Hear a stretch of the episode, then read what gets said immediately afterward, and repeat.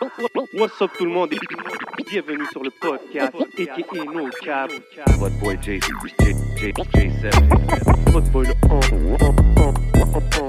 podcast. What up, what up, y'all? C'est votre boy J7. Vous savez déjà dans le rap game, tout le monde veut savoir, il est où le beef? C'est qui contre qui le beef? Qu'est-ce qui se passe avec le beef à Montréal? Mais le seul beef qu'il faut checker, c'est ici. Boucherie Le Classico, 33-34, Jean Talon Est. They got everything you need. Tu veux ton steak pour ton barbecue? Tu veux de la viande pour ton ragoût? Yo, il y a même des sandwichs smoke meat. Smoke meat halal garanti? Damn, it's going down, man. Boucherie Le Classico, come check them out. So, on est de retour pour un nouvel épisode. Yes, sir. Vous savez déjà comment ça se passe. On est en direct du Hidden Showroom. So, si vous voulez des lunettes, des vraies lunettes, composez le 514-802-2222 et prenez votre rendez-vous. Holla my boy Lunettes, man. You know the motto. Everything you see is for sale. Et bien sûr, vous voyez nos yeux, vous voyez l'ambiance, vous savez déjà comment ça se passe. Big shout out à la famille de Smoke Signals Kanisatake. Oui, big shout out Smoke Signals. You know they got us right every week. Shout out to the day ones. Yes, sir. Hey, hey, vous savez déjà qu'est-ce qui se passe. Vous savez comment qu'on fait chaque semaine ici au podcast, man. Encore une fois, gros guest, bro. Once again, International guest aujourd'hui, man. dis-le. Quelqu'un que j'appellerais un young OG. Effectivement. Ouais, un student of the game. OK.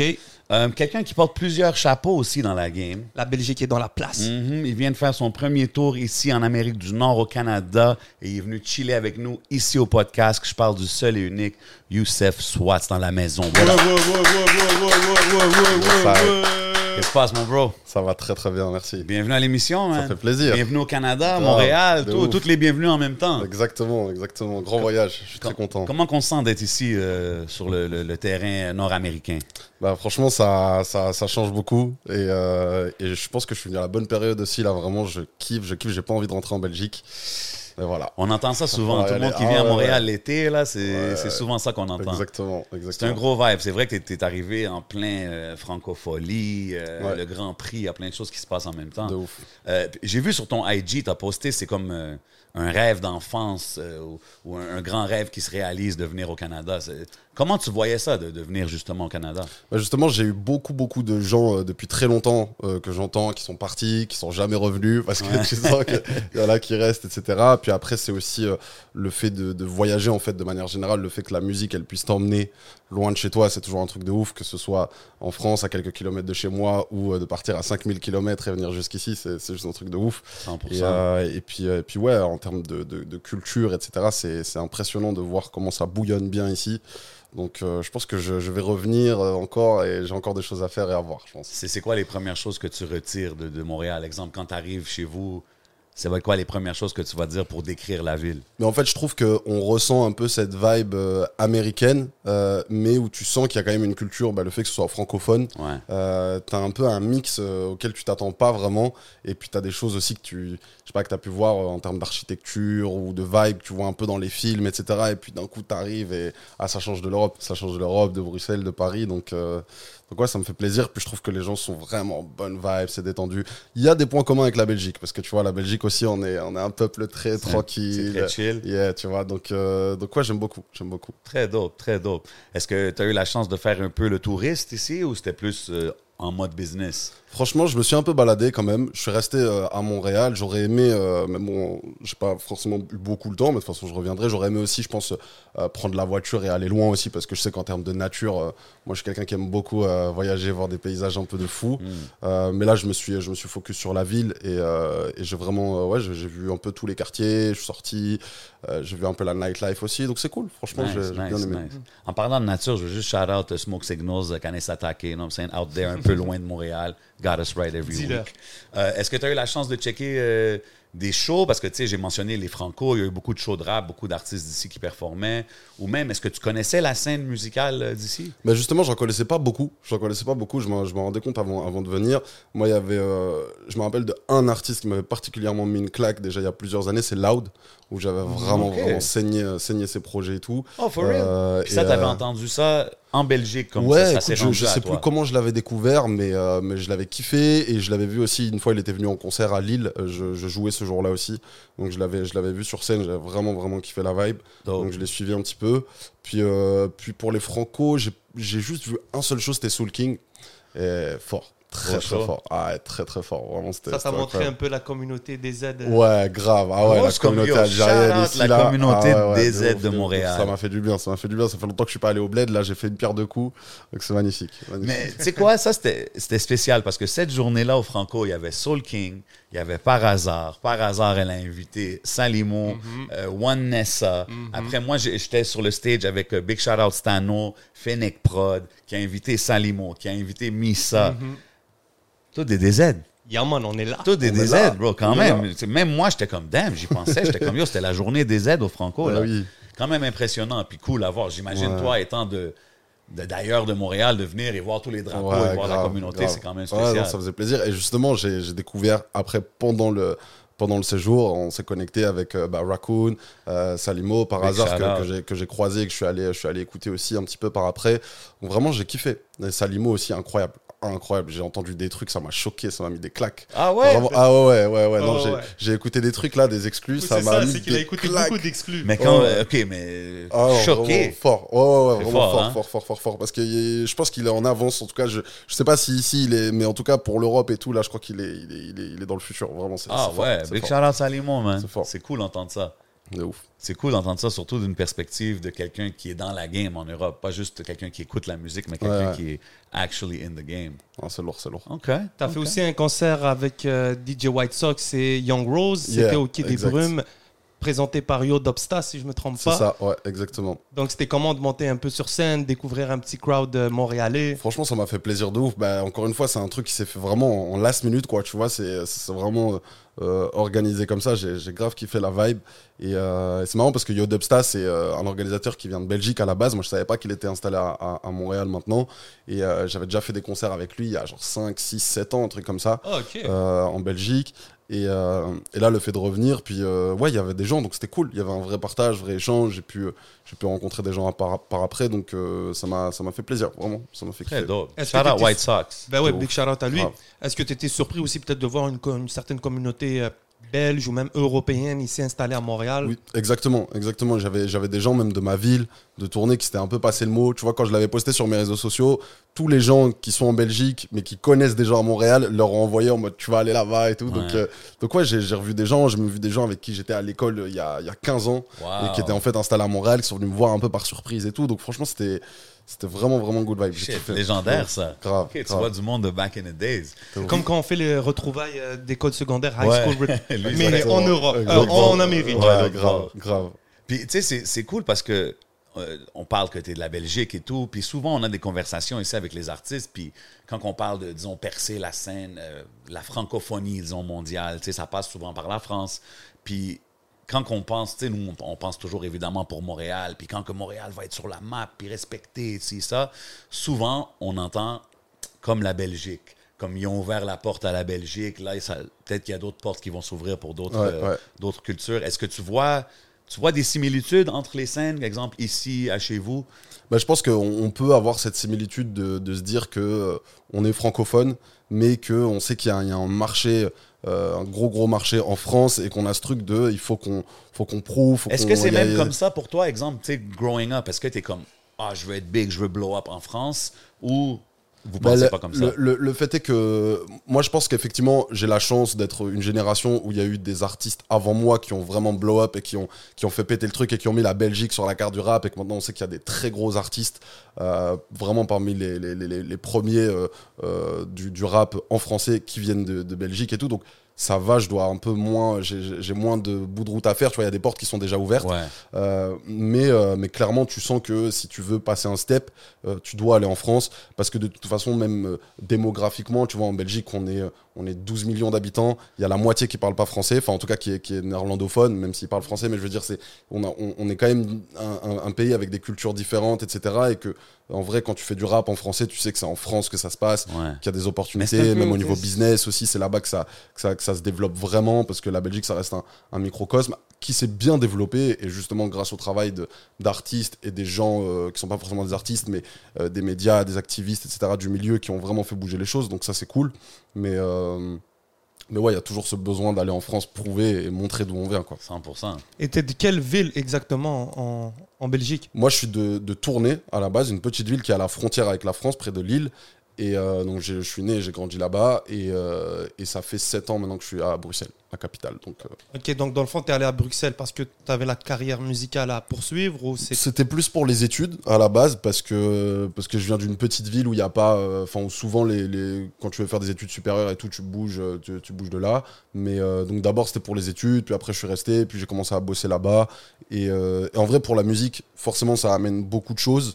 Mais il y a, il y a toujours ce truc où, même en ce moment, c'est d'ailleurs, ça fait partie de mes grosses réflexions, où de toute façon, euh, le, le final, le final step, c'est pas, ça reste Paris, tu vois. Parce que là-bas, c'est même des artistes qui fonctionnent bien à Bruxelles. De toute façon, tu es amené à devoir aller souvent à Paris pour, euh, pour passer un step et, euh, et surtout au niveau business. Quoi. C'est le gros marché, c'est c'est là qu'il y a le plus de population qui écoute Oui, ça anyway. So. ouf, de ouf, de ouf, de ouf. Ouais, normal, normal. Et ton- le plan de venir ici à Montréal, est-ce que ça fait quelques mois que tu y travailles ou ça a été sur un coup de tête? C'est quoi qui a fait que tu sois venu en cette période Alors en fait, c'est un truc assez, assez, euh, assez fou parce que ça s'est fait en last minute. Franchement, je savais pas. Mais en gros, si tu veux, il y a un appel à projet du Bureau international de la jeunesse en, Belgique, qui est un organisme qui soutient les jeunes qui font des projets à l'étranger.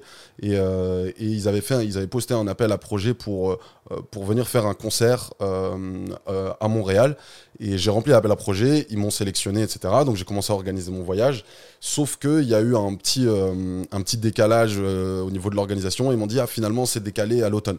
Euh, et je me suis dit, bah, bah moi, j'ai déjà pris mes billets, j'ai déjà pris mes congés, je suis prêt, euh, j'ai la famille qui est ici. Bah, je vais pas annuler, je vais quand même y aller. Et euh, donc, a priori, si tout va bien, c'est pas encore confirmé, mais si tout va bien, je reviens même à l'automne pour un autre concert. Ok, Et super. là, j'essaierai de me poser euh, un peu plus et tout. Donc, euh, j'aurais vu un peu les deux vibes, quoi. J'aurais vu l'hiver, l'été, euh, je serais bien. Et le concert consiste à quoi? Donc dans le fond, c'est. euh, Ben attends, l'automne, ça dépend. Ouais, l'automne. Ouais, ça dépend. Ben, déjà, si tu as, vu le, le- si t'as vu le début d'été ici, tu es un peu mieux en venant à l'automne. Ouais, l'automne, quel mois qu'on parle? C'est, je crois que c'est genre autour de octobre, un truc comme ça, octobre, novembre, un truc comme ça. C'est bon. Ça va aller?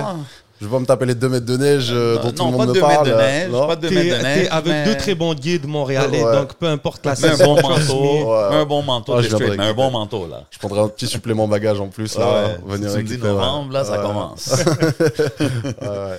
Donc, en quoi consiste le concert en fait? Tu as dit c'est truc de jeunesse belge. Ouais. Donc, c'est pour showcase les talents belges. Ouais, voilà, exactement. C'est pour venir, c'est la, la maison de la chanson euh, du Québec, je pense. Et, euh, et en gros, il, il- il demande à avoir des artistes. Euh, je crois qu'il y aura des artistes même français et tout. Voilà, ouais, c'est ça. Et euh, c'est vraiment pour mettre en avant la, la langue française. euh, donc des artistes qui représentent la langue française, qui est d'ailleurs un peu. euh, moi, j'étais un peu pas sûr de mon coup, tu vois. Je me suis dit, bon. Le focus, il est sur la langue française. Je me dis, des fois, tu sais, c'est des milieux qui sont fermés au rap et tout. Ils, ils Mhm. vont peut-être pas aimer et tout. Et finalement, euh, ils m'ont pris, donc je suis très très content. Ah, t'as des gros textes quand même. Là, comme quand on écoute ta musique, c'est quand même. C'est de l'écriture, là. Tu sais ce que je veux dire? C'est pas juste des. des Oui, voilà, c'est ça. Donc c'est pour du ça que. Bah ouais. Ils ont- ils ont kiffé, des- ce ouais. genre de rap. ouais. Tu, dis, tu dis quelque chose dans On ton y rap, reviendra, genre. on y reviendra. We're gonna get to De toute façon, si nous écoute euh, l'auberge jeunesse de Belge et de Québec, on est partant, nous. Ben on oui, est là, on est prêt à aller en. Belgique. Holler au podcast, on est là, là. Sincèrement, on est prêt à représenter la francophonie. Non, c'est, on va là-bas, on fait des émissions là-bas avec des artistes là-bas, eux, ils viennent. You know, plein de choses peuvent se faire. Grave. We got a deal for everybody over here. Mais tu sais, tantôt, on parle de la francophonie et tout, mais quand tu viens à Montréal, tu vois qu'il y a beaucoup d'anglais, il y a beaucoup de franglais dans comment qu'on parle. Est-ce que c'est quelque chose de difficile à t'adapter ou c'était comme. Je dirais que forcément, il y a des vibes euh, où je vais pas tout comprendre, tu vois, euh, même musicalement et tout. Tu sais, des fois, il y a des expressions qui reviennent et tout. Et je me dis, euh, ben, je vais, de toute façon, je vais pas avoir les références parce que forcément, je je- j'ai pas tout. Ça mais, doit être euh, Mais voilà, exactement. Mais en vrai, tu t'y fais. Et je trouve que c'est un, c'est un truc qui, en fait, moi, d'un point de vue même à l'oreille et d'un point de vue stylistique, et euh, que ce soit dans le langage parlé ou dans la, au niveau de la musique, je trouve que ça amène une vraie plus-value de ouf, que ça fait, euh, ouais, que ça donne un truc en plus au langage, et je trouve ça trop fort. Tout comme euh, parfois on a, on a ce truc avec des artistes, moi que j'écoute des artistes qui vont mélanger l'arabe et le français, où je me dis putain, ça a une force Ben de oui. ouf. Donc non, je, je, je kiffe beaucoup pour la langue. Et après justement au niveau de la musique et de manière plus générale, oui, on, on sent qu'il y a une forte influence américaine ici. Et je me demande des fois justement, mais ça c'est des trucs que je maîtrise un peu moins. Mais tu vois, on parlait tout à l'heure de de la euh, quand tu es un artiste belge par exemple, tu te dis est-ce que je dois aller percer en France et tout? Et des fois je me dis est-ce que pour les artistes montréalais par exemple ou, ou même canadiens de manière plus générale, mais en même temps quand t'es anglophone francophone forcément ça change. Mais je me dis est-ce qu'ils ont le même rapport aux États-Unis? Parce que tu vois, tu as quand Oui, t'as les bro. États-Unis en face, t'as, tu vois, t'as Ouais. un mastodonte culturel, ouais. etc. qui est. Moi, je vois ça comme les, les- excuse-moi, euh, les artistes anglophones. Le but ultime, c'est de percer aux Ouais, States. les artistes francophones, le but ultime, c'est de percer Ouais, en France. tu sais, ouais, pas- Pas juste parce que ben, c'est- parce que c'est les deux plus gros marchés. Ouais, voilà. Quand donc, tu parles de hip-hop euh, anglais, c'est aux States. Quand tu parles... Maintenant, il y a le UK qui, qui se développe, Oui. il y a quelque chose qui se passe, vrai, ce qui est vrai. vraiment nice. Ouais. Mais tu sais, on est collé aux States. là, tu Ouais, sais. ouais, grave. Mais ça dépend vraiment si on parle d'un artiste qui est canadien ou bien d'un artiste qui est québécois. Ouais. Parce que c'est vrai que ça va se représenter la même chose. C'est pas la même chose parce qu'un artiste anglophone au Québec a des handicaps au niveau des subventions, au niveau des, des aides gouvernementales pour essayer d'aller percer en, aux States. Ok, Donc, ok, ok. c'est clair que si tu es un anglophone rappeur à Montréal, tu veux fonctionner aux États-Unis. Ouais, ouais. Sauf que tu n'auras pas les subventions gouvernementales pour t'aider, comme tu pourrais en avoir en Belgique pour fonctionner Ouais, en ouais, je France. vois, je vois. ouais. Donc, 100%. euh, ça serait peut-être plus facile pour un rappeur anglophone d'Ontario. Ouais, ouais, mais bref, c'est notre, Oui, euh, notre conversation. Ouais, là, on rentre vraiment deep, mais oui, je suis d'accord avec toi. Puis là, tu sais, t'es ici, tu viens à l'émission, c'est sûr que moi, je vais faire des petites recherches, je check tes affaires. Je checkais ton IG, ton story. Puis là, j'ai vu, tu sais, tantôt, t'as dit, j'aimerais ça conduire loin, puis m- aller loin de, de la ville, dans la nature à Montréal. Puis là, j'ai vu des stories que t'as postées dans un chalet, out Ouais. of nowhere, en train de faire de la musique. Parle-moi Ouais, de ça. T'as as créé de la musique ici à Montréal? Est-ce que t'as hit plusieurs studios? Comment ça s'est Ouais, passé? bah écoute, euh, justement, euh, on, a, on a été faire un petit trip en, en last minute, euh, ce qui était, qui était assez cool. euh, euh, donc, ouais, on est parti, c'était quoi? C'était à une heure et demie d'ici. Yeah, donc, quand même, on, on, a- on s'est on s'est un peu Shout dépaysé. out euh, déjà vu, shout out euh, Sami Chouli, Jack Lahess. Donc, le, en fait, quand, et Youssef, si tu me permets, je vais, Ouais, ouais, Ouais, bien sûr, bien sûr. vite fait, quand il m'a écrit, il m'a dit je vais venir ici à Montréal, ben, j'ai pensé peut-être à essayer de le mettre en studio, faire une collaboration. Sur Hmm. le premier nom qui m'est venu en tête, c'était Raccoon. Shout out à Raccoon. Great match. Tu Ben, vois? Très fort. Sur papier, great match. C'est ça. Je sais Ouais, pas ouais. qu'est-ce qui a été créé, mais. Ouais, Mais musicalement après ça, je les ai mis en contact, puis ça a été su- super cool. En fait, tu peux leur, tu peux leur raconter la Ouais, suite. ouais, c'est ça, on s'est posé, on a commencé à, à écouter, euh, à écouter quelques trucs. Et justement, déjà vu, il avait, il avait une, une, une mélo qui était là, toute prête et tout, sur laquelle on, on a eu un bon feeling. Donc en vrai, on a commencé, euh, on a commencé à se poser dessus. Euh, moi, j'avais un, un- un- déjà un début de texte que j'ai commencé à réadapter. Raccoon, il s'est mis à écrire aussi, à top liner. On, on a, on a fait des petites maquettes et on va terminer ça ce soir d'ailleurs. OK. Donc, euh, Big donc, shout out Young Raccoon out there, man, doing his thing. grave. Comment tu trouves un, un artiste comme Raccoon? Parce que moi, tu as vu ça, c'est un artiste, je trouve, qui, qui stand out. Ouais, bah j'ai j'ai vraiment kiffé le. Je trouve qu'il a un truc euh, euh, assez polyvalent que j'apprécie énormément chez les artistes où tu peux les entendre sur des mais vraiment un gros flow, euh, tu vois où ça rappe, ça découpe et, euh, et puis après derrière tu vas l'entendre lâcher des mélos, etc. S'adapter Ouais. en fonction des, des différents beats et tout. Donc franchement, euh, moi je pense que la polyvalence c'est ce qui fait beaucoup beaucoup la qualité d'un 100%. d'un artiste comme lui et tout. Donc, euh, donc ça, je l'ai capté direct. Et puis effectivement, au niveau, euh, au niveau euh, storytelling, au niveau de la vibe et tout, bah, ça matchait, ça matchait grave. Je pense qu'on et on a des grosses, des grosses influences en commun. Je me rappelle qu'on a, on est monté dans la voiture, qu'on a mis le, le Colors de Niro euh, quand papa fait le pitre euh, euh, et que direct on a, on était à deux en mode, ok, ça c'est notre son ça. OK. Et euh, donc, euh, donc non, franchement, ça, ça fonctionne très bien. Je suis très content. Très nice. Yeah, même, même quand il nous parlait d'un projet, au- à la Converse, ils sont en train de faire un projet avec la chanson Banlieusard de Kerry James. Yeah. Puis on était juste dehors, bro. Et puis Youssef s'est juste mis à freestyler, à spit la chanson Banlieusard. Donc c'est le fun de voir que peu importe où est-ce qu'on est, Ouais. on kiffe, on a les mêmes rêves. grave, ouais. C'est Mais la oui. magie de la musique. C'est. Student of the game, comme j'ai dit. Tu sais, c'est- c'est- ça paraît que tu es un gars qui, qui aime la culture puis qui a étudié la game. Puis tu sais, quand j'écoute tes textes tantôt, je disais c'est réfléchi, c'est pas juste des throwaway bars ou des Mm. filler bars, tu sais.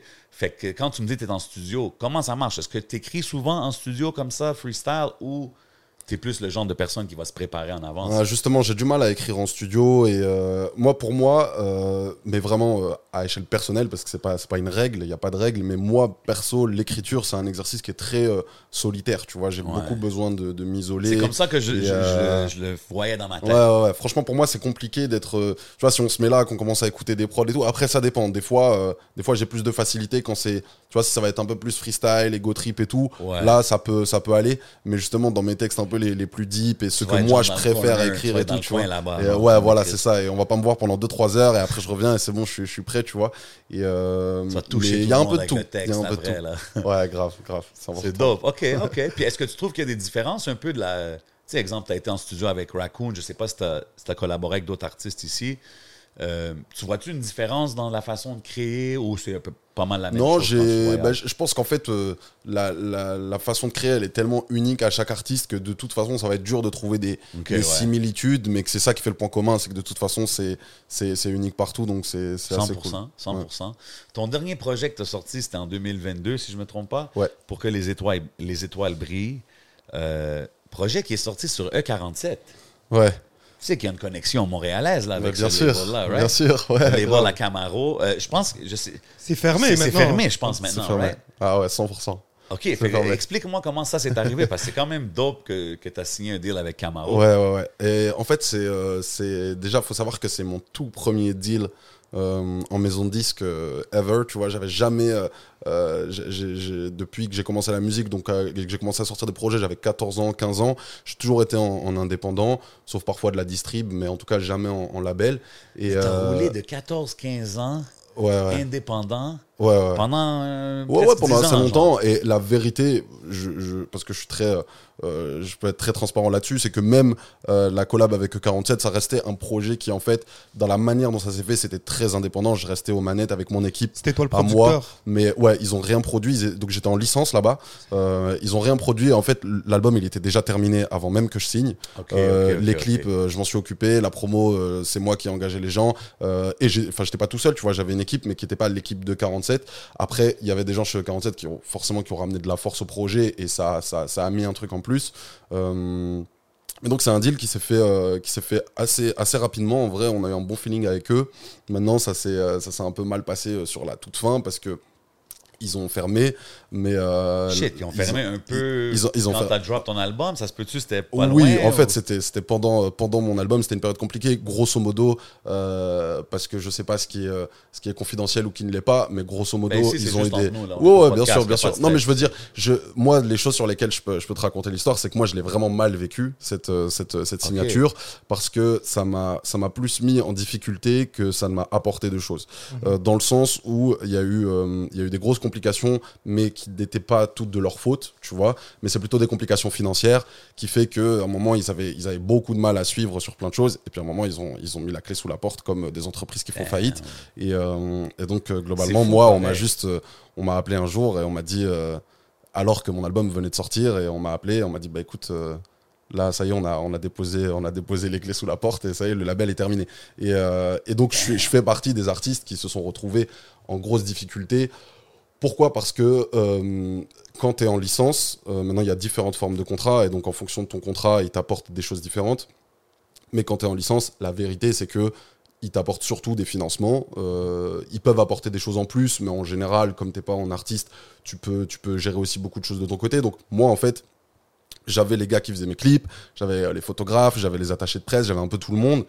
Et ce qu'il me fallait surtout, c'était le financement, tu vois. Et donc, à partir du moment où ça bloquait là-bas, ça m'a ça m'a mis en difficulté. Et la vérité, c'est que, euh, pour être honnête, j'ai j'ai- j'ai- ça a été une douche froide dans ma, dans ma carrière, dans mon parcours, parce que je me suis retrouvé à devoir...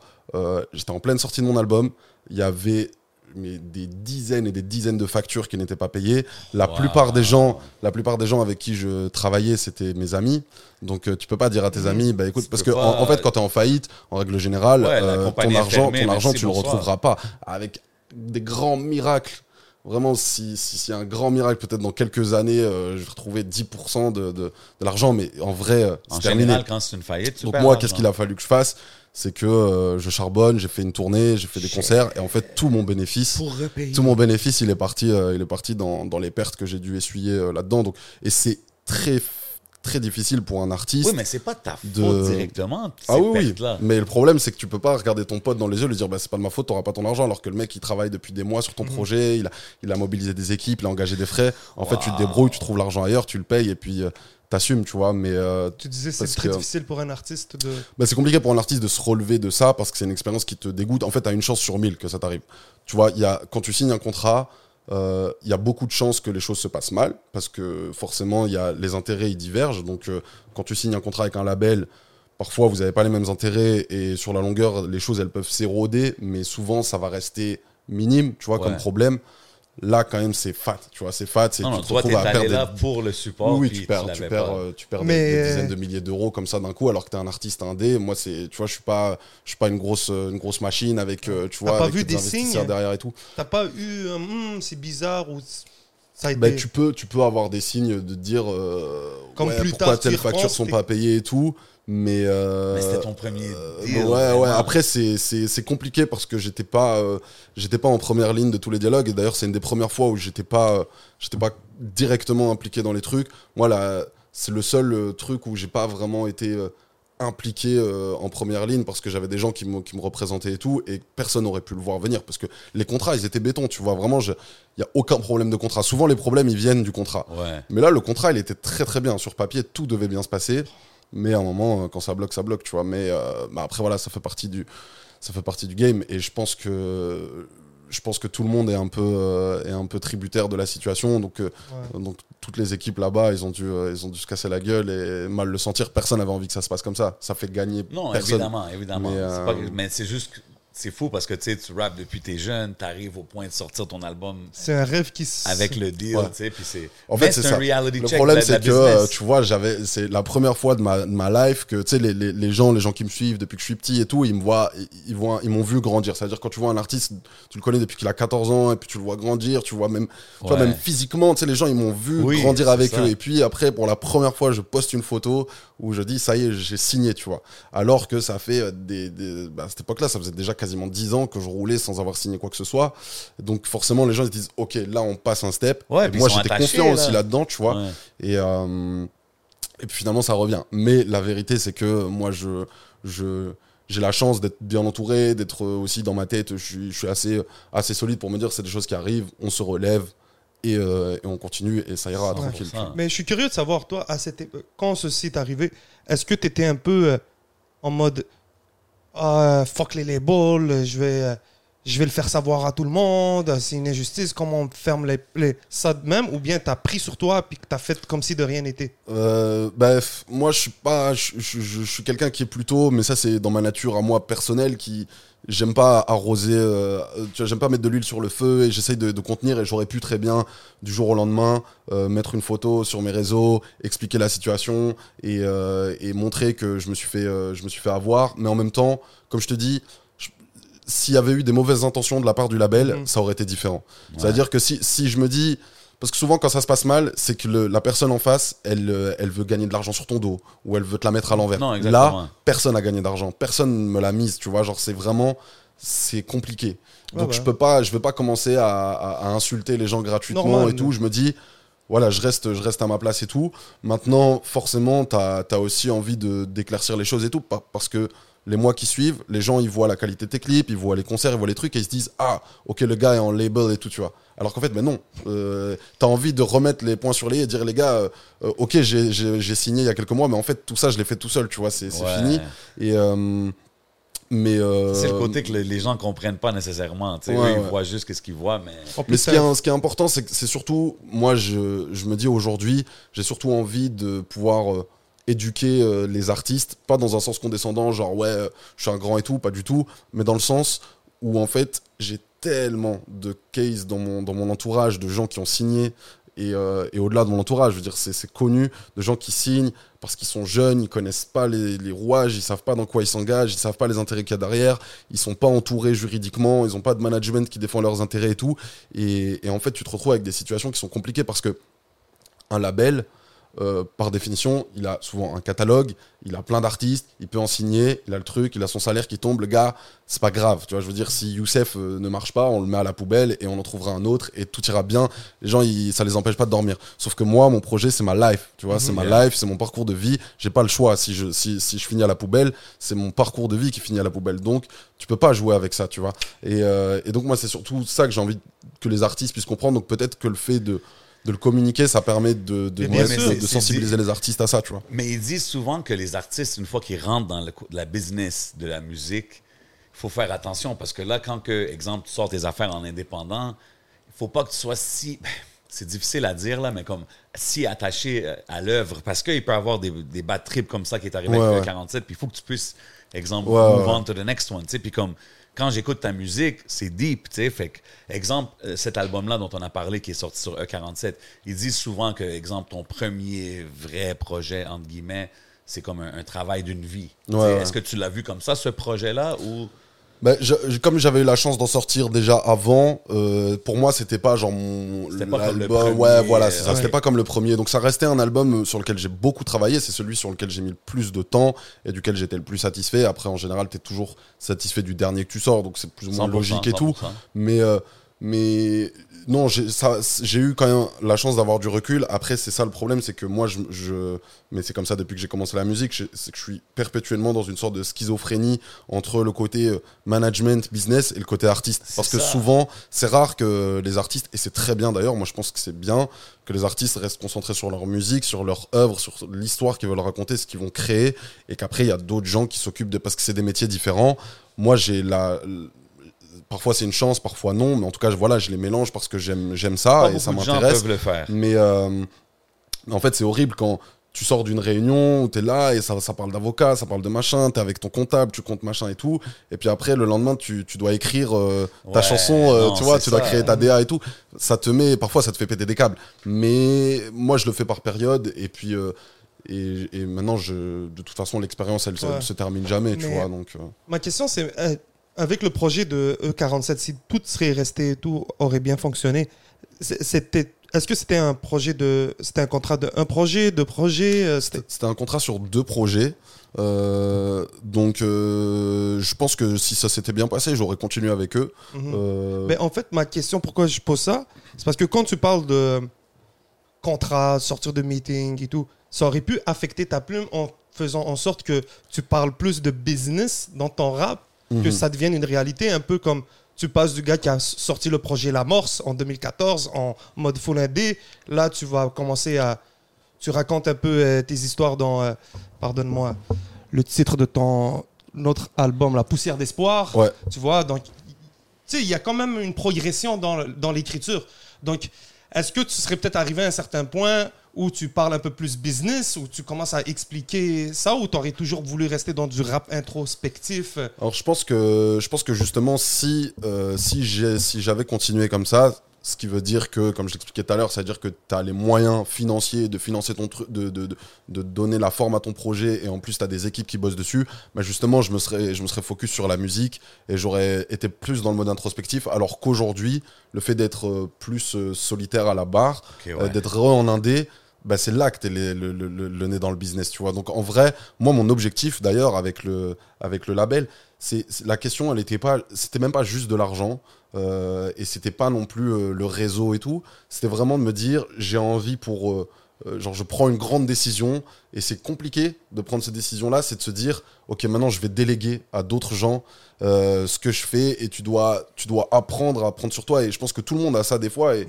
pas que dans la musique, mais des fois le fait de te dire, allez je fais confiance à quelqu'un et, il va le faire, si c'est compliqué, tu vois. Et moi, j'ai fait ce, ce pas. Et il m'a fallu du temps de me dire, allez, je le confie, alors qu'en soi, euh, je peux le faire, tu vois, je peux le faire. C'est juste qu'il me faudrait, il me faudrait 50 heures dans une journée pour le faire, tu vois. Et 24, c'est pas assez, malheureusement.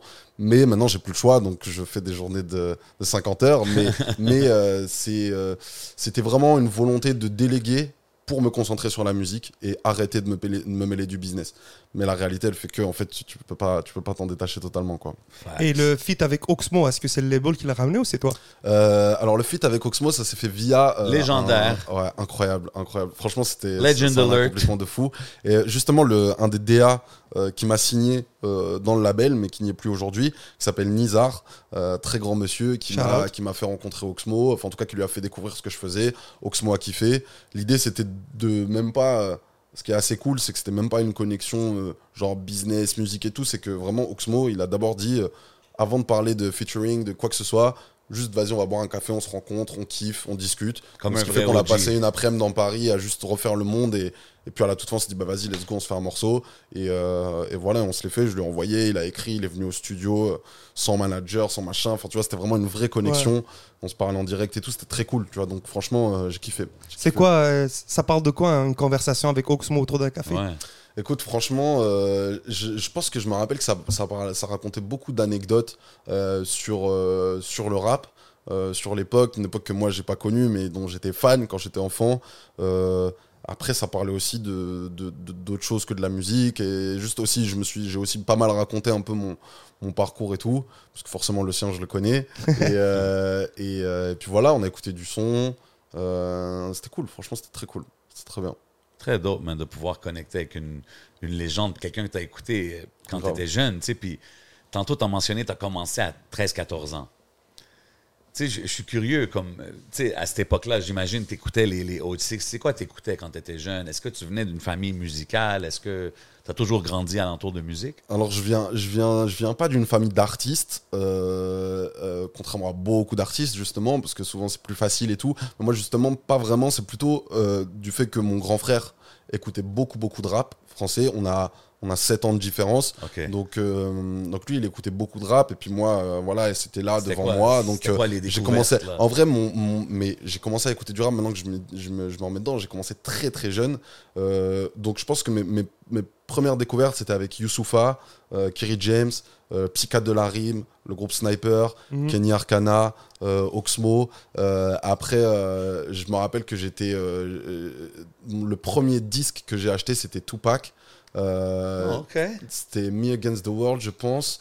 Euh, c'était le premier, vraiment le premier billet que j'ai reçu pour la Eid. Et je suis allé, euh, je suis allé au magasin et j'ai acheté mon premier disque avec ça. Et, euh, et je me rappelle que, euh, je sais plus si c'était cet album-là, mais en tout cas, je sais que euh, après quelques jours, le disque il s'était rayé.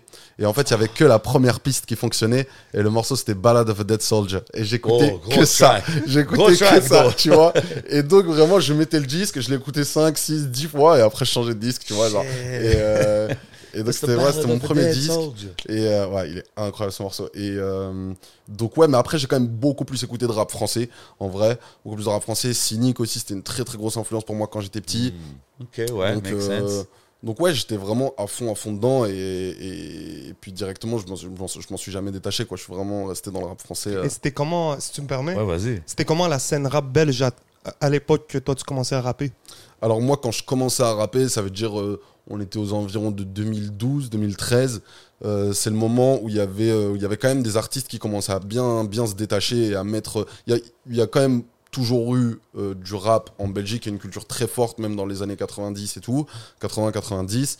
Euh, mais moi, celle que j'ai connue, c'était un moment où il y avait, euh, Scylla qui faisait beaucoup de bruit avec BX Vibes et il y avait beaucoup, beaucoup de rappeurs comme Convoque, gros, gros rappeur aussi, qui est, qui est- qui est toujours là aujourd'hui et qui est pour moi un des meilleurs.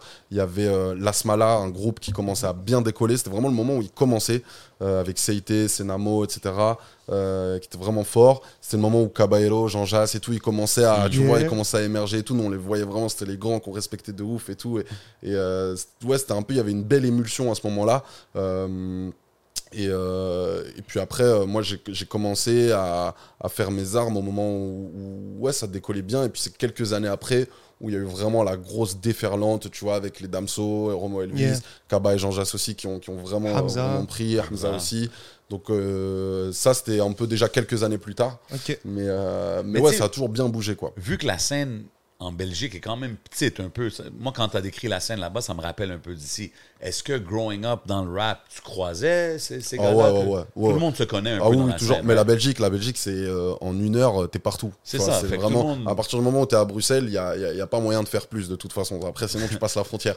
Donc en fait, dès qu'il y avait des concerts avec des artistes ou des, des têtes d'affiche euh, françaises par exemple qui venaient et tout, ouais, tu, tu, tu rencontres vite scène les mêmes personnes là, et tout. Ouais. ouais. Et franchement, euh, il y a vraiment ce truc où on est, on est une grande famille et euh, chacun fait ses trucs de son côté avec son crew et puis on se retrouve, on est en concert, on collabore au niveau des prods, au niveau de plein de trucs, aussi même tu sais les les ingé sons par exemple, les studios qui bossent et tout. Euh, des voix, c'est ça, endroit, franchement ouais. on se rencontre. Moi j'ai bossé avec un gars qui s'appelle Phasm qui est euh, c'est euh, c'est le gars qui, qui connecte tout le monde, tu vois, c'est tu peux pas travailler avec quelqu'un qui n'a jamais bossé avec lui, tu vois. Donc franchement, c'est chaque fois on crée des on crée des connexions qui qui, qui, qui se font, c'est c'est très cool.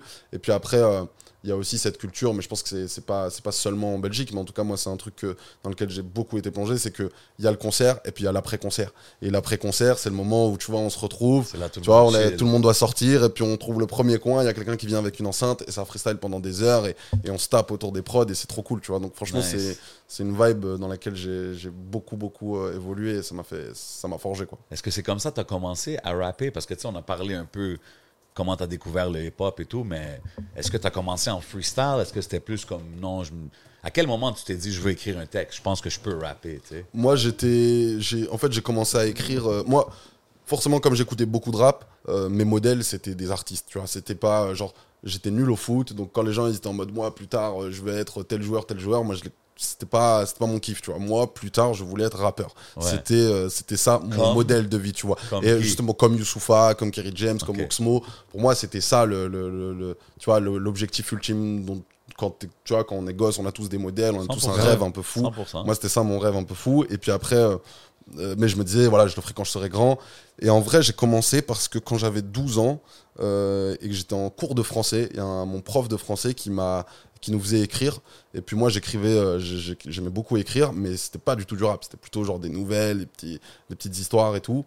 Et, euh, et c'est lui qui m'a un peu pris sous son aile, où un jour, vraiment, il est venu me voir après les cours, il m'a dit, écoute, Youssef, euh, je pense que tu devrais écrire, genre pas seulement pour l'école, mais tu devrais te mettre à écrire et tout. J'étais en mode, ok, vas-y, je suis chaud. Et je suis rentré chez moi, je me suis mis à écrire et j'ai jamais arrêté. Et ça a commencé par un format qui n'était pas du rap. Et puis en fait, euh, donc vraiment, j'écrivais des petites nouvelles, des petits trucs. J'avais fait un blog et tout. Donc vraiment, j'étais loin. J'avais un, un- un site de littérature et tout. Vraiment, je postais mes histoires et tout. Et puis après, euh, euh, un peu par hasard, tu vois, avec mes potes et tout, on a commencé à se dire, ah, vas-y, on, on pourrait se mettre à rapper, à freestyler, comme tu sais, tous les, tous, tous les gosses à cet âge-là qui sont Ouais. passionnés de rap et tout. Donc on s'y est mis. Puis moi, j'ai commencé à rapper avec mes potes, à rapper dans la rue, à écrire mes textes chez moi. Ça y est, j'étais, j'étais tombé dedans, tu vois. Et, euh, et je pense que c'était, pour la plupart d'entre nous, c'était un peu un délire passager, tu vois, comme on, on peut avoir des délires comme ça. Je pense qu'il y a ça. plein de gens qui ont déjà rappé et Ouais, tout, ouais. mais voilà, c'est, c'est un délire, t'assumes pas trop et tout, tu vas pas aller plus loin que ça. Euh, sauf que moi, c'était pas un délire, j'étais dedans et ça y est, j'allais plus en ressortir, quoi. Donc euh, c'est vraiment comme ça que j'ai fait mes, mes premiers pas.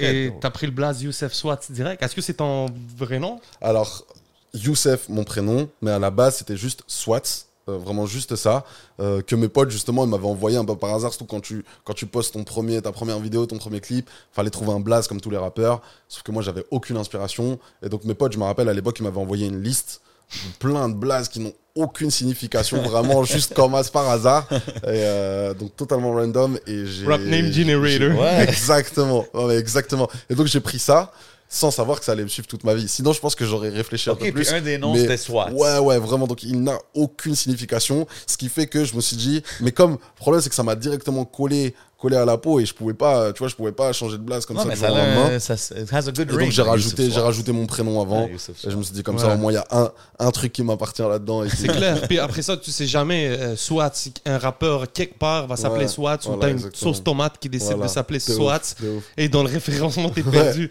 Ça Donc arrive souvent, bro. Youssef, 100%. euh, j'ai mis Tu sais, Youssef, je suis 100%. bien. J7, J7. euh, Yo, Ah ouais, ouais, on en parle shout out G7. Shout là, out c'est- G7. C'est love, c'est du love, cette histoire-là.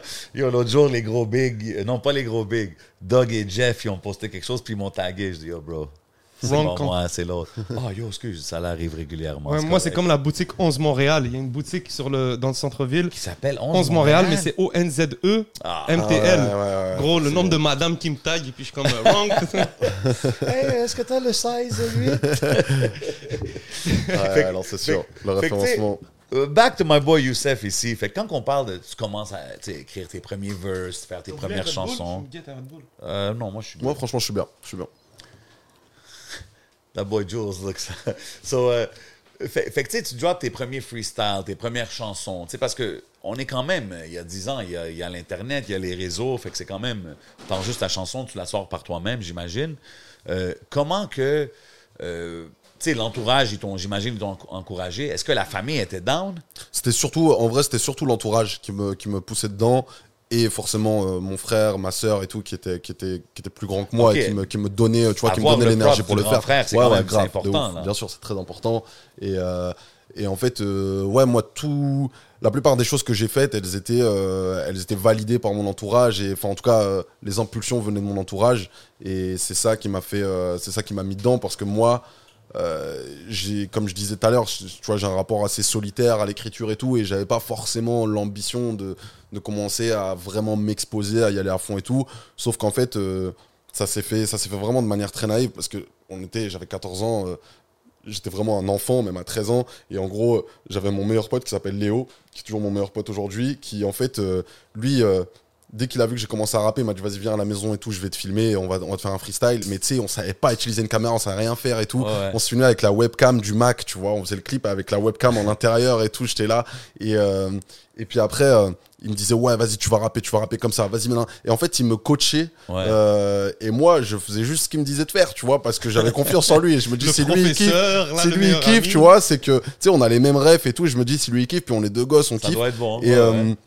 Et en fait, je me rappelle, à l'époque, on allait, euh, parce que moi je viens d'une petite ville, donc finalement maintenant je, connais un peu tout le monde, etc. Et j'ai eu la bonne notoriété dans ma ville et tout, donc je suis très content.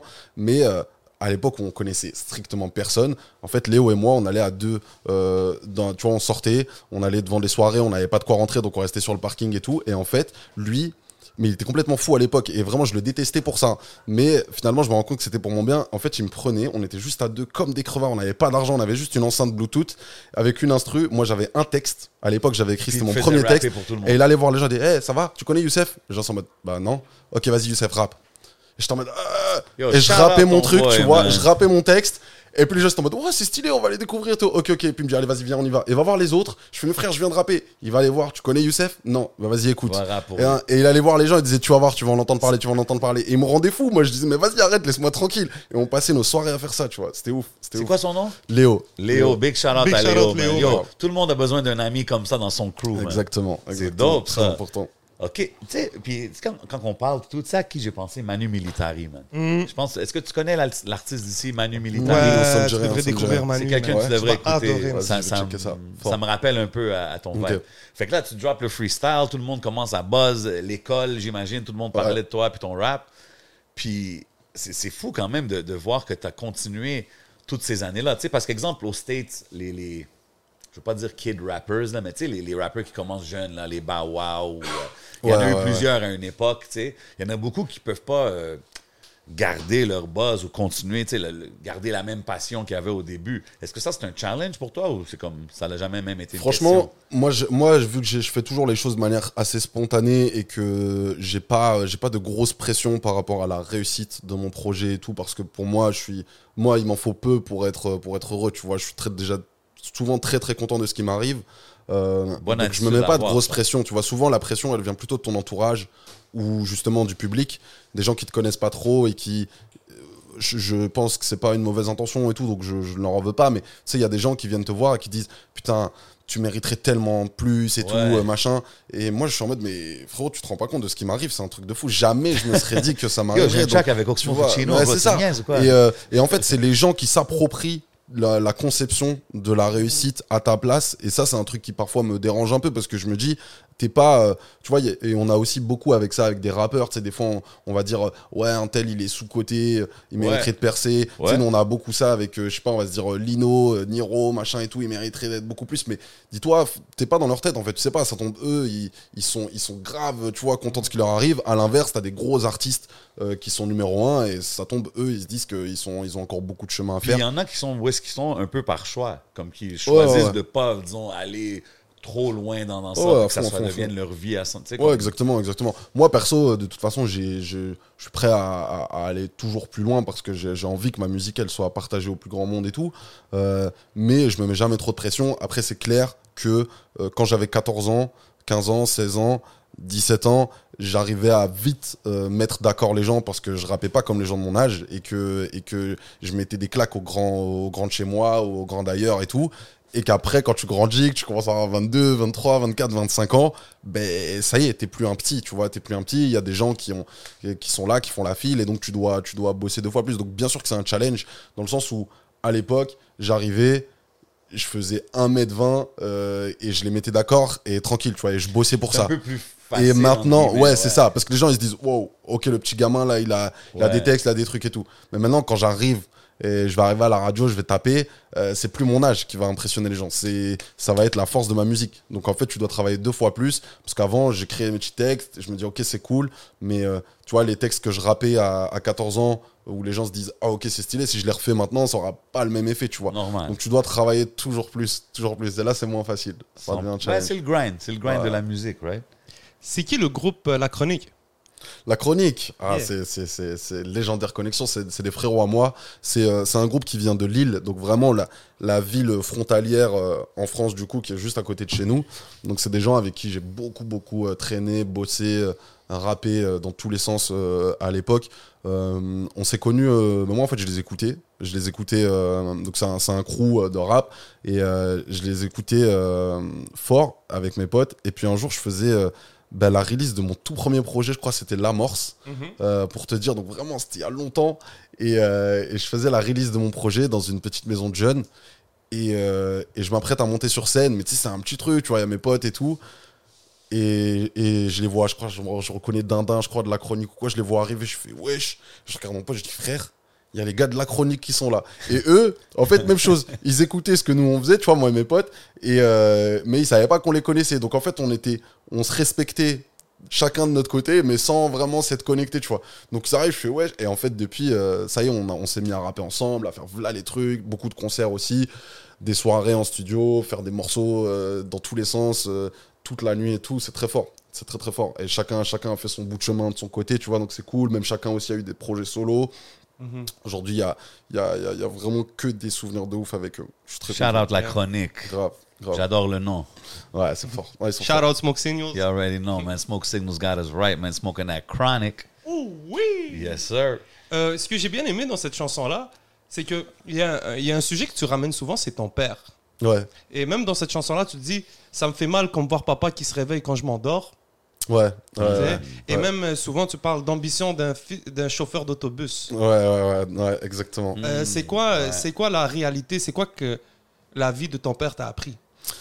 Bah écoute, c'est un truc. euh, forcément, moi j'ai énormément de, de respect, d'admiration et un truc très euh, de, de, de, modèle, tu vois, et de super-héros, comme on peut le voir quand on est petit et tout. Donc forcément, ça m'a, c'est un sujet qui, qui, revient, qui revient beaucoup parce que c'est un truc sur lequel j'ai. c'est pas quelque mal chose que tout le monde en parle. Ouais, ça. ouais, ouais, c'est vrai. Après, ça demande une certaine pudeur et tout, donc enfin, ça dépasse une certaine pudeur, donc des fois, forcément, je suis pas hyper, hyper à l'aise et tout, mais, euh, mais je dirais que ce que, ce que ça m'a appris, c'est que, euh, c'est, tu vois, c'est les, les enfants de, de parents qui ont fait beaucoup de sacrifices, ça te met, euh, ça te met, euh, je vais pas dire un poids sur les épaules, parce qu'un poids, ça peut être vu comme quelque chose de négatif, mais tu vois, ça te donne une énergie, justement, ça, ça met vraiment, ça, euh, ça te donne envie d'accomplir les choses, parce que tu te dis, euh, mon père, ma mère a, a consenti je sais pas combien de sacrifices, a fait une croix sur plein de choses pour pouvoir m'offrir un avenir, un avenir meilleur. Et, et- et donc tu, tu- tu te bats pour que ça se réalise, pour pouvoir les rendre fiers.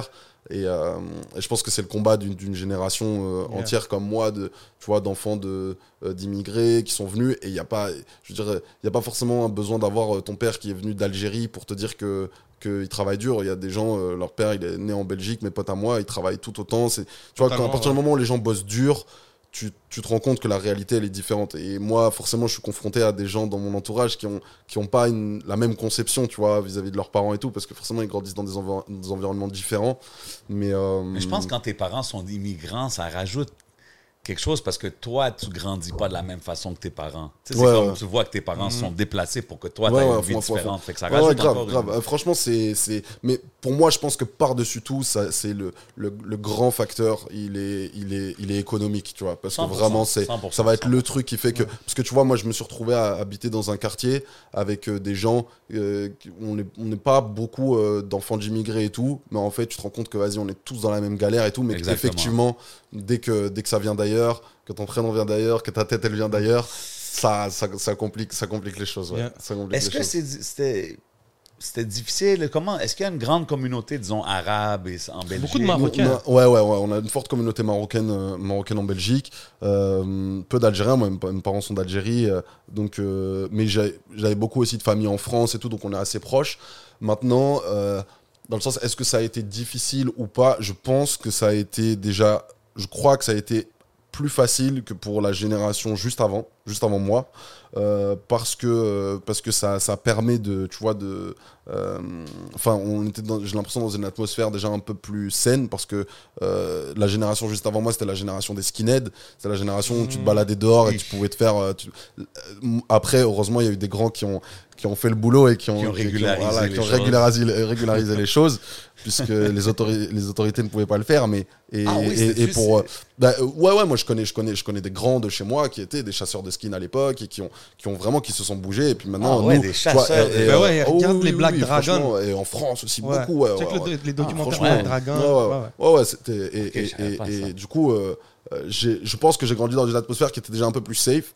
Mais après, bien sûr qu'il y a, des, il y, a des- il y, a, il y a plein de barrières partout. Après, moi, je suis conscient d'une chose euh, c'est qu'en fait, euh, quand j'étais petit, je pense dès l'enfance, je me suis rendu compte de ces, de ces barrières. De, tu vois, tu dis, on, euh, les parents aussi te le font comprendre que tu pars avec un, un- un bagage, tu vois. Donc, il va falloir que tu te battes plus, il va falloir que tu, Ouais. tu, tu, tu, tu montres certaines choses, que tu montres pas de blanche aussi sur d'autres et tout. Donc, moi, j'étais attentif à ça et puis j'ai eu la chance, heureusement, et c'est vraiment, c'est au-delà d'être une chance, c'est un privilège d'avoir euh, pas, pas trop de difficultés à l'école, de savoir euh, m'intégrer, de savoir bien parler français, etc., qui font que euh, j'arrive à. J'ai un peu ce côté caméléon Ça qui fait que moi, les barrières, elles ont, j'ai toujours réussi à les, à les surpasser. Mais le problème, c'est que euh, moi, je, suis, je, m'en, fous que ça marche sur moi. Ce qui compte, c'est de se dire que il faut que ça marche pour tout le monde. Mhm. Et quand il y a un problème à échelle, à échelle d'une communauté, là, ça me, ça, me, ça me dérange beaucoup. Donc moi, je pense surtout aux autres, aux plus petits et tout, qui ont, qui ont eu ouais, quand même pas mal de difficultés. Après. Mhm. euh, après, je pense que j'ai, ouais, peut-être que j'ai pu m'en détacher euh, d'une certaine manière, être plus, moins, moins, moins perméable. Tu vois. D'où que ça vient, cette, cette sagesse de Youssef Swat? Comme tu sembles être quelqu'un très wise pour Ouais. ton âge. Genre. Ben écoute, je j'ai pas de. Ça a-tu toujours été le cas? Comme Est-ce Ben, que le monde t'ont déjà dit ça? Moi, j'ai, c'est un truc qu'on me dit beaucoup depuis que je suis enfant. Donc, euh, peut-être que c'est aussi le fait qu'on me le dise qui, qui le matérialise un petit peu. Tu vois, moi, c'est pas un truc. Je n'ai pas l'impression. euh, je me le dis pas quand je suis seul euh, avec moi. Mais, euh, mais je sais que c'est un truc qui ressort beaucoup. Après, euh, ouais, je suis quelqu'un qui est assez calme, euh, assez calme dans la vie, assez reposé. Et que justement, j'ai. euh, je parlais de mon père tout à l'heure. Genre, mon, mon père, par exemple, lui, je peux dire qu'il est sage. Tu vois, donc peut-être que le fait de, beaucoup le suivre, de beaucoup ouais. l'écouter, ça fait que je suis un peu plus, parfois un peu plus, plus calme et tout. Après, j'essaye de, on essaye de s'améliorer tout le temps. Et puis j'ai- 100%. j'ai- j'ai j'ai toujours eu envie de, hum, de montrer le, montrer le bon exemple entre guillemets. C'est c'est un truc dans lequel on a été éduqué, tu vois. Il y a eu toujours cette éducation de l'exemple. euh, qui fait que en fait tous tes mouvements ils sont ils sont calculés et, et, euh, parfois c'est bien parfois c'est moins bien mais tu vois c'est des trucs de par exemple pour donner un, un exemple concret avec la musique quand j'ai commencé à, à faire du rap euh, et qu'on a commencé à prendre nos caméras à faire nos premiers clips en fait quand tu es jeune et que t'as pas t'as pas de budget pour ton clip qu'est-ce que tu fais? Tu prends une caméra tu trouves un hangar stylé un petit graph derrière et puis après on se met devant. Et alors pour se donner un peu d'attitude ça fume ça boit Ouais. euh, tac tac il y en a ils veulent aller filmer des meufs il y en a machin.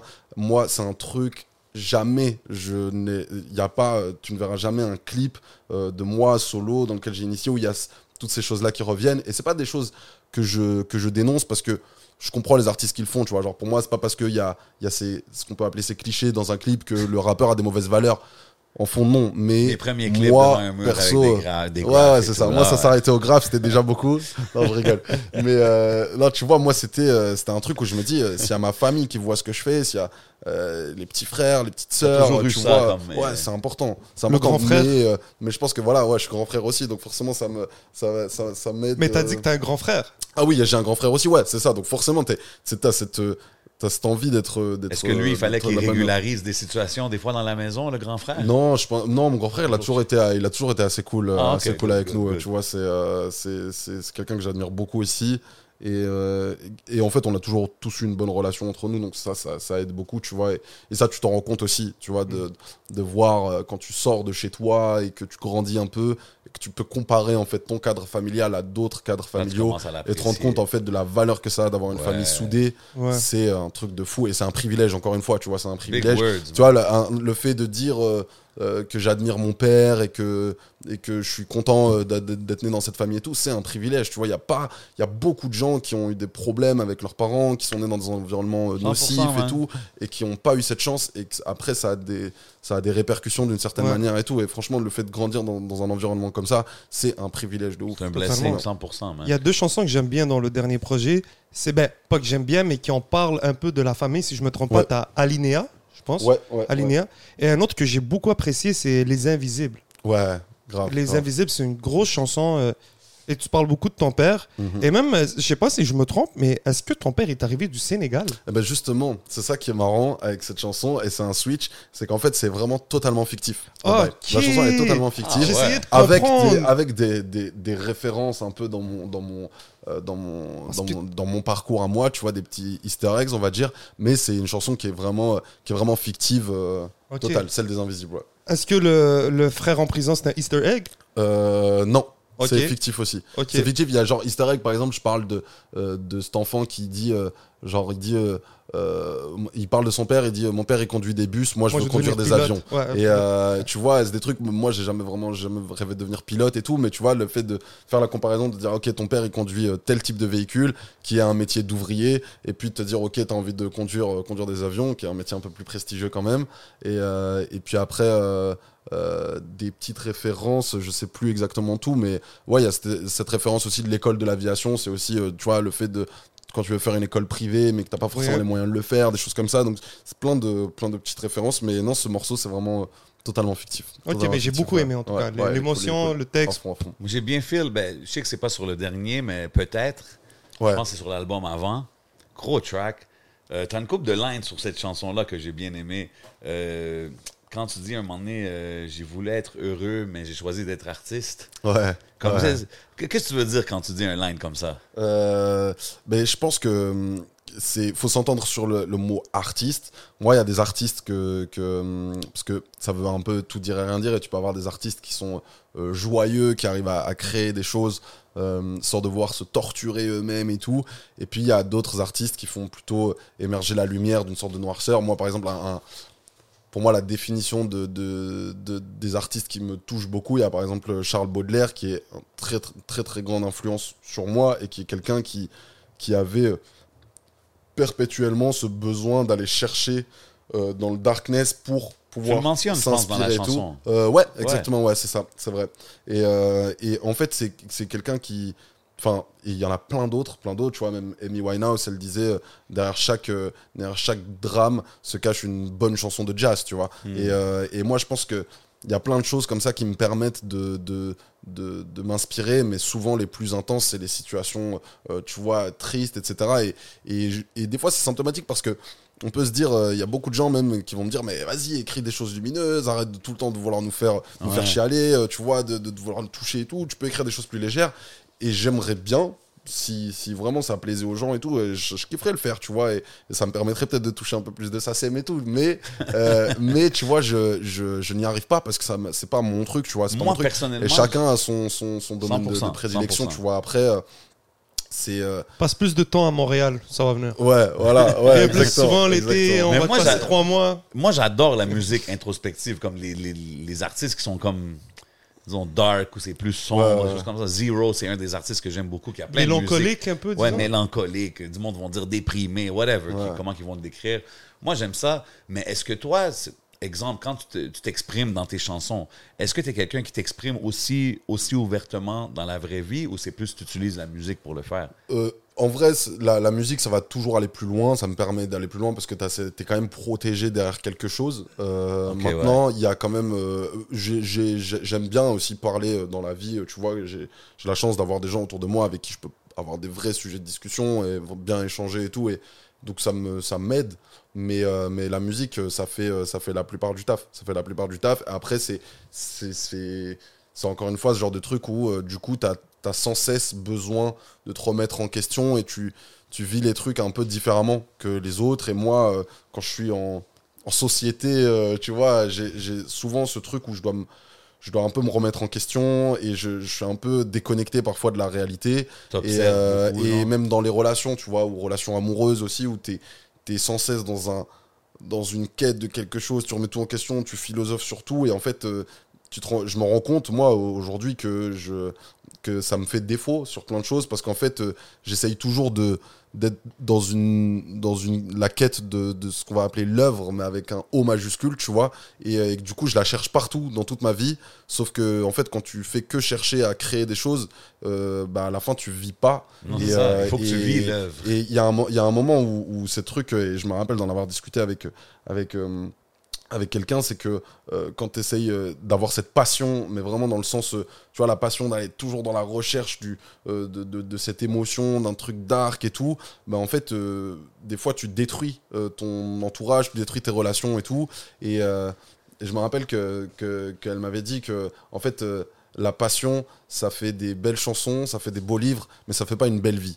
Et, euh, et en fait, après coup, moi, je me rends compte, je me rends compte que, et tu vois, les gens qui, je vais pas dire qu'ils réfléchissent moins, mais qui se posent moins de questions, qui se prennent moins la tête, bah, c'est ceux qui arrivent à vivre et à être tranquilles, tu vois. C'est vrai. Et euh, Faut pas overthink je- des fois. C'est Ouais, qui ouais. SCH qui euh, dit envieux de ceux qui pensent peu. Ouais, exactement, exactement. Et je me rends compte que, je me rends bien compte que il y a, t'as deux chemins. Soit tu vas, ouais, tu vas aller euh, pouvoir tout minimaliser, etc., et être tranquille, profiter de la vie, ou alors devoir aller creuser, creuser, creuser, et en fait à, à devenir un peu fou.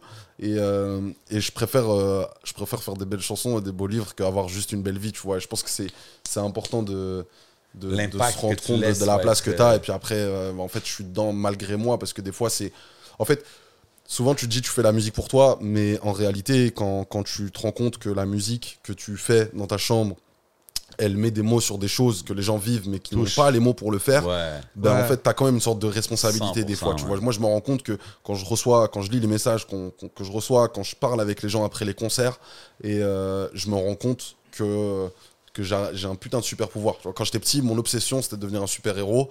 Et, euh, et, mais encore jusqu'à 14, 15 ans et tout, je croyais vraiment au super pouvoir. J'étais bloqué dedans parce que pour moi, c'était mon, mon obsession. Tu vois, je, je devais trouver mon, mon super pouvoir. Kamehameha. Et euh, voilà, exactement. Et puis finalement, je me suis rendu compte que l'écriture, c'était ça. Parce que t- tu fais un truc et tu arrives à toucher les gens, tu t'en rends même pas compte. Toi, tu es là, je suis, tu vois, ça tombe là, je suis en train de parler avec vous. Et il y a quelqu'un dans sa chambre là qui est en train d'écouter telle chanson, qui se la prend, qui, et ça l'aide à, à aller 100%, mieux ouais. ou pire, je sais pas, ça, ça la met dans un mauvais mood, j'en sais rien, mais en tout cas, ça fait réagir. Et ça, c'est un truc que j'ai pas envie de lâcher, quoi. Puis je pense que le type de musique que tu fais, ça crée un fanbase beaucoup plus loyal. Comme tu as dit tantôt, ils ont grandi avec toi depuis que tu es jeune. Ouais, ouais. Mais quand tes textes, ils touchent le, le public, tu sais, ils vont te suivre. Ouais. Tantôt, j'ai mentionné Manu Militari, c'est le même genre de choses. Ouais, va checker textes- Manu Militari, tu Il y a des textes vraiment qui touchent, fait que beaucoup de monde Ouais. s'attache à lui depuis son premier album. tu sais. Ouais. Euh, tantôt, j'ai mentionné la chanson Ouais, c'est quoi la chanson? Peut-être. Ok, ouais. Euh, juste, j'ai mentionné peut-être. Ben oui, vas-y. Ça m'a fait penser à une chanson de Fred Rostar, un gars de Onyx, qui a drop une chanson qui s'appelle What If back in the days. Il demande What if this, what if that, Ok, c'est tout le ok, long. Puis ça m'a fait penser, j'étais comme, est-ce que tu as des goats, comme on t'a mentionné Tupac, mais c'est qui tes goats de rap? Anglophone, genre? Euh, alors, je vais y revenir. Ok, c'est cool, mais je voulais Ouais, parler d'un truc parce qu'on va rentrer dans un truc de rap anglophone. Vas-y, vas-y, Mais c'est parce que tu parlais de d'émotion, de, de faire ressentir les gens. Et la chanson, tellement. ouais. Tellement ouais, où grave, tu parles grave, un peu d'une déception amoureuse et tout. Et quand tu lis les commentaires, beaucoup de gens sont en mode. euh, Ouais, ouais, grave. Puis est-ce que c'est une ref à Caroline de MC Solar? Euh, ouais, il y a une petite ref, il y a une petite ref, il y a une petite Ok. Parce ref. que tu, tu nommes euh, ça. tu- on C'est le, c'est le premier qui, qui, qui trouve la ref. En fait, c'est un, c'est un, c'est un, c'est un morceau qui, qui, est, qui est rempli d'easter eggs. Mais quand je te dis il est rempli, il en est littéralement rempli. Et je pense que vraiment, je suis le seul à, à tous les voir. Et, c'est, j'ai, vraiment, j'ai pas envie. Ça, c'était même pas l'idée de trop les partager et tout, mais c'est que c'est vraiment un truc qui c'était une histoire qui était tellement personnelle. Il y a rien de fictif dedans. Il y a aucune fiction. Et euh, que j'avais juste besoin de l'écrire. Et puis après, je me suis dit, en vrai, ça fait une bonne chanson, vas-y, je vais la sortir. Mais à la base, j'avais vraiment pas envie. Et effectivement, il y a une, euh, il y a une, euh, il y a une ref à ça, une sorte de fausse rime, une sorte de fausse rime où je, je, je dis un truc qui rime en, en Caroline, je crois, un truc comme ça, et qu'après je dis euh, non, non, juste ou une bonne chanson d'MC Solar, et euh, Ouais. au lieu de. de, de Mais même dans le- la vibe prénom. aussi, je sais pas, il y, a- y a un petit truc. Oui, oui, oui, je pense que c'est. Reminiscing, euh, euh, ouais, se rappeler d'une belle vieille euh, Ouais, grave. histoire d'amour. Grave, grave. Et même de le tourner en pellicule, ça veut dire que tu avais envie Ouais, de le faire. hein. ouf. Ah, grave, grave, grave. Ouais, entièrement tourné à la pellicule. C'était un délire, c'était un I délire. respect it. So yo, ma bad, je t'ai coupé. Oh non, c'est bon. C'est quoi j'ai- Ah, Les les, le rap anglophone. yeah, yeah. Qui t'écoutait, comme, à part les, les artistes franco qu'on a parlé, je sais que t'avais ton CD de Me Against the World, la- Ouais, une ouais. chanson, mais à part ça, qu'est-ce que tu Bah bumpais? écoute, justement, j'ai écouté du rap euh, anglophone un peu plus tard, on va dire. J'ai genre, je me suis vraiment forgé dans mon enfance, le début de mon adolescence, euh, essentiellement du rap euh, français, euh, parce que forcément j'avais ce besoin d'être touché par Oh les ouais, textes. C'est ça qui me guidait le plus, et donc j'avais moins de moins de refs euh, en anglais. Mais après, je pense que mes plus grosses claques, euh, j'ai commencé à les prendre avec euh, J Cole. euh, Kanye West aussi forcément qui, qui m'a qui m'a qui m'a qui m'a 100%. bercé énormément Euh, aujourd'hui je dirais que pour moi le number one en- au niveau des textes qui me touchent euh, c'est marrant parce que c'est quelqu'un qui est plutôt new school enfin en tout cas qui, qui est pas qui est pas très âgé c'est Dave et euh, Dave et- de UK, Dave? ouais Dave? De UK qui est qui est quelqu'un que j'ai découvert il y a je pense un an un Il vient de drop un projet avec Et, Central euh, C, je pense. Ouais, ouais, de- exactement, ouais. exactement. Ouais, gros morceau aussi. Et, euh, et en fait, là, vraiment, je me dis, wow. Genre, euh, Ah ouais, hein, ok. Je connais pas, moi, sa discographie En fait, comme ça. euh, moi, pour moi, il y a, y, a, il y a une petite partie des artistes que j'écoute où quand j'écoute ce ce qu'ils racontent, je me dis, je suis jaloux, en fait, tu vois. Ça veut dire que 99%, 99% des artistes que j'écoute, je kiffe. Ça me, ça me touche et tout. Et puis, il y a 1%, c'est- pour moi, c'est les meilleurs.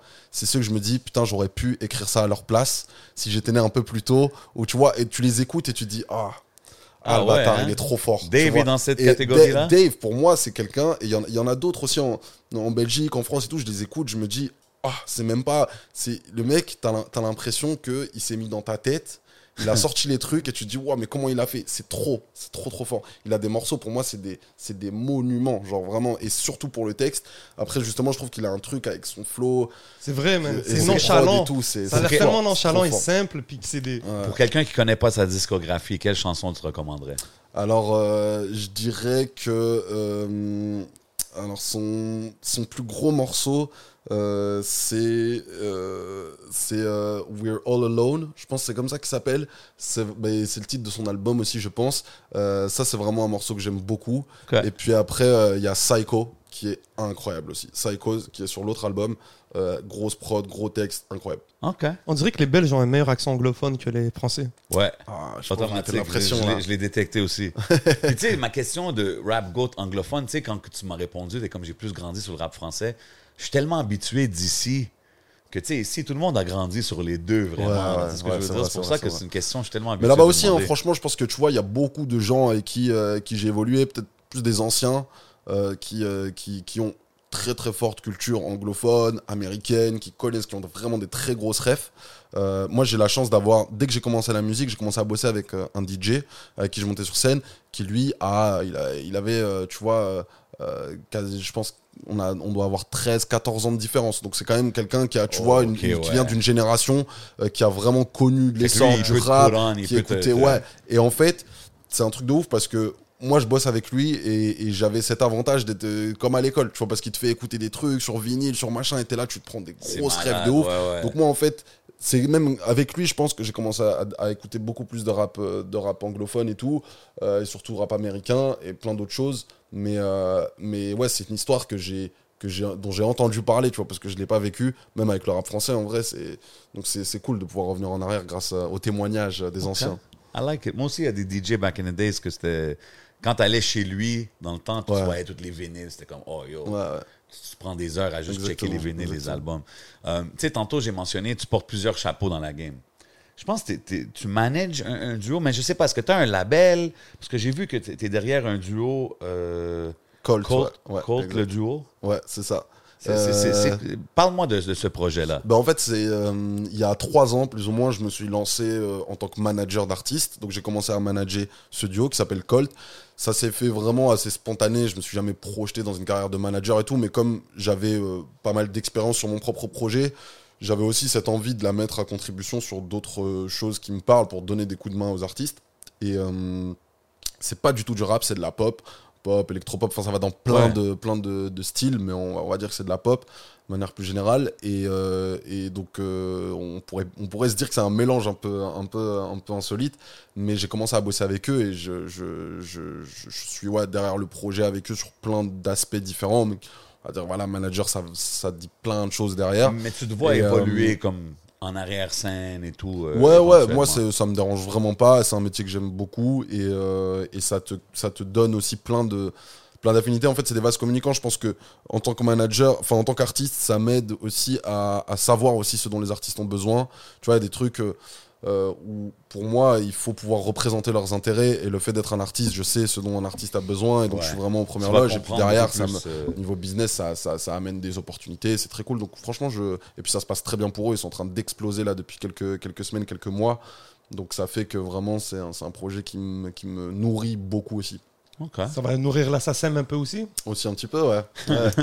L'assassin, c'est comme la Socan. Oh, oui, je sais, je sais. Je voulais donner une grosse référence, un gros shout-out. Je sais qu'on on est à une heure et quart, mais j'aurais aimé parler de lui bien avant. Ouais. Demi-portion. ah oui, oui, de ouf, de ouf, de ouf. Ouais, ouais. C'est, euh, je pense, euh, c'est lui qui t'a dit de venir euh, me holler? Exactement, exactement. Oh, Ça, big avec, shout-out. avec avec Mehdi.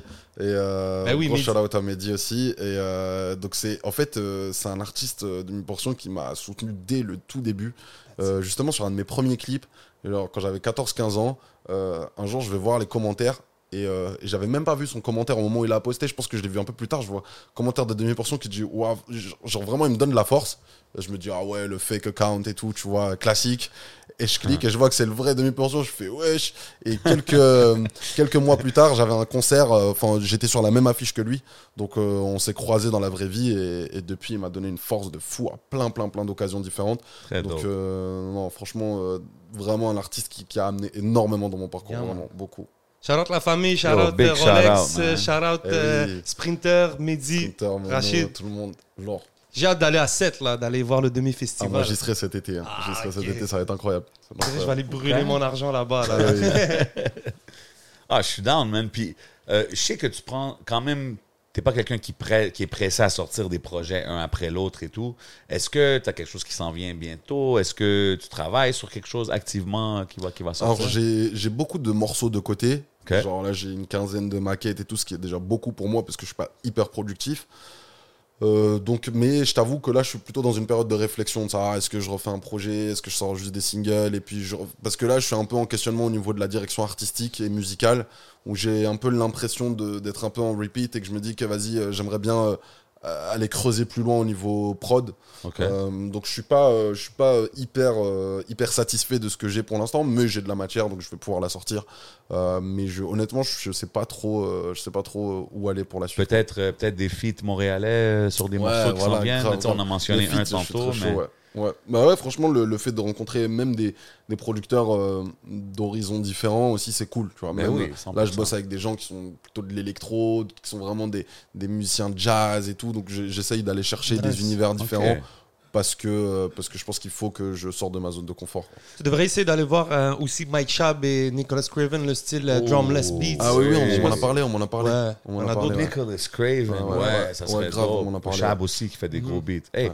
Puis, tu sais, tantôt, on parlait de signer avec E47 et tout. Ça me faisait penser, est-ce qu'en Europe ou en France, tu sais, aux States, il y a comme les No Limit, Death Row, Bad Boy, Rockefeller. Il y a plein de labels qu'on connaît, que des artistes on run et tout. Ouais. Est-ce qu'il y en a des gros comme ça en Europe, genre? Tu sais, je sais que, exemple, Booba, il y a, Booba, il a son label, right? Talak. Ouais, ouais. Ouais. Franchement. Ça, c'est le euh, nom de il il c'est avait- Ouais, c'est Ouais, Talak. ok. T'as 9 de I, mais Ouais, c'est- 9-2, Ouais, c'est ouais, pas ça, ouais, 9-2? Non, après, il y avait. euh, il y a, il- en vrai, il y a, moi, je pense à Bomaye Music aussi avec Ben ouais, Youssoufa, exact. euh, qui est un gros, gros label. Ok, fait qu'il y a des gros- Franchement, il y, en a, Ben oui, il y a- il y a le- beaucoup euh, d'artistes euh, qui ont réussi à, à launch leur truc en indépendant et tout. Donc, j'ai pas forcément 1000 refs en tête, mais il y en a vraiment Ok. beaucoup maintenant. Non, parce qu'on dirait, moi, moi, je suis plus. Ben, Akhenaton, il a sorti, euh, comment ça s'appelle, j'ai oublié. Mais Akhenaton, il il y a la. Cosca. Mais il a sorti aussi un autre truc, c'est des chiffres, j'ai juste oublié le nom. OK. Mais euh, ouais, ouais, c'est. OK, fait qu'il y a a thing out there too, là. Mais bien sûr. OK. Même que là, euh. Dinos, euh, J'ai mon boy et- ici qui, qui représente Death Row, là, to the fullest ici. Fait qu'il fallait que je demande par ça exemple, à. Dinos, Dossé, ils sont sous un truc qui s'appelle Spectaculaire. Bon, c'est pas eux, mais c'est leur gars qui. Mais c'est un des. C'est- OK. c'est des non, équipes, c'est ça. Fait que c'est le même genre de, de, de, Yeah. de business model. OK, ouais, j'étais juste curieux. En parlant de, de projets de, euh, de producer, j'ai beaucoup aimé Poussière, euh, Pouss- Poussière d'es- d'Espoir et c'était un projet que tu as sorti avec El Gaoli. Ouais, avec El Gaoli, exactement. J'adore ces prods et je l'ai- découvert aussi un peu avec Demi-Portion. Et là, j'ai vu que vous avez carrément fait un projet ensemble. Ça a été quoi l'idée de faire un projet carrément avec lui?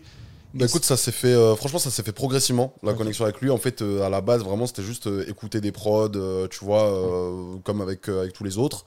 Et puis après, euh, je me suis rendu compte en fait que quasiment toutes les prods qu'il m'envoyait, j'avais envie de faire des, des tracks dessus. Et puis surtout, il avait cette euh, cette particularité et cette force euh, d'être assez polyvalent aussi dans ce qui dans ce qui dans ce qu'il propose musicalement. C'est-à-dire qu'il y y a des beatmakers qui ont un cachet très fort euh, sur tel type de prod, tel registre, tel, euh, tel BPM, etc. Alors que lui, il avait ce truc où en fait, euh, il te fait écouter 10 prods, c'est 10 planètes, quoi. Tu vois, genre Wow, vraiment, il n'y en a pas une qui se ça. ressemble et tout. Et tu dis, ah ok. Et donc, c'était ce truc de pouvoir me dire, ok, je suis avec un gars où on arrive à construire un vrai truc ensemble sans s'enfermer dans un seul style. Ouais. Euh, et moi, ça m'a producers, ça ça. m'a beaucoup aidé parce que j'ai j'ai parfois un manque de recul euh, au niveau de la direction artistique euh, où tu vois des fois je je reste sur mes textes que j'aime bien faire. Je j'aime pas faire des refrains par exemple. Les refrains je déteste faire des refrains. Euh, donc moi moi je suis un gars si, si tu me laisses tout seul je te fais que des tracks où je rappe pendant Juste 3 des minutes. verses. et ça ça y est ça s'arrête pas tu vois. Et moi c'est comme ça. Et euh, donc il fallait quelqu'un qui puisse me, me recadrer un petit peu me challenger sur certaines choses. Et euh, et c'était la première fois aussi que je faisais vraiment un projet où on travaillait tous les arrangements sur mesure, où j'étais avec lui en studio, où je voyais comment ça se passait, je me mettais un peu, vraiment, je m'impliquais dedans. Euh, donc clairement, ça a, fait, ça a fait la différence et je suis très content du, du mélange. Et même l'album qui a suivi, Pour que les étoiles brillent, il a fait euh, 80%, 90% des, des prods. ouais, ouais. Dope, dope, dope, Yes, dope. sir, man. OK, man. Shit. Yo, bro, ça l'a fait plaisir vraiment que tu sois passé, venir Ouais, chiller grave, avec nous, grave, man. Je suis très content. Euh, euh, c'est toujours dope d'avoir ces conversations avec des artistes, surtout des artistes qui viennent de dehors, parce que ça nous donne des différentes perspectives. Ouais. Euh, Qu'est-ce que tu aurais à dire pour les gens qui Yes, regardent tu veux rajouter quelque chose? Patreon, Yeah. dernier shout-out, qu'est-ce qui s'en vient? Moi, j'ai envie to de the dire, wise, you know? Moi, j'ai envie de parler de rencontres. Moi, je suis chaud, euh, je suis chaud de revenir. J'espère que je vais it. revenir. Et quand je vais revenir, je vais pouvoir rencontrer encore plein, plein de gens. Donc, j'ai surtout envie de faire des bonnes, des bonnes connexions Dope. musicales ou autres et tout. Voilà, venir kiffer. Et puis, euh, et puis vous dire euh, la bienvenue en Belgique aussi. Donc, euh, That's it, bro. c'est un peu plus petit, on est un peu plus serré, mais, mais mais venez j'y suis allé go, avec quoi. Roger en, en début d'année. J'ai Ah adoré fort, Bruxelles. fort. Bah ouais, so- là-bas, en plus, il l'adore aussi. mais donc, euh, j'invite tout le monde à aller là-bas, bro, ah pour oui, créer la des Belgique, connexions. bien. La Belgique, Et euh, l'affaire la jeunesse, euh, Belgique, Le Bureau Québec, international de la Bureau jeunesse, international. Holla at us. You already know. Let's Yeah. get it. Merci encore une fois d'être passé, mon bro. On va aller Merci au Patreon. You know what I'm saying? Ça- C'est un peu plus loosey-goosey sur le Patreon. On va continuer ça bientôt. Big shout out tout le monde qui regarde, man. Big shout out Youssef Swats, encore une fois d'être venu. Allez streamer sa, sa musique, checker ses clips, suivez-le partout. You already know how we doing it, man. C'est le podcast, c'est 11MTL. On est au Hidden Showroom. Everything you see is for sale. Big shout out Smoke Signals. On s'en va au Patreon. Pow! Pow! That's it. Bon.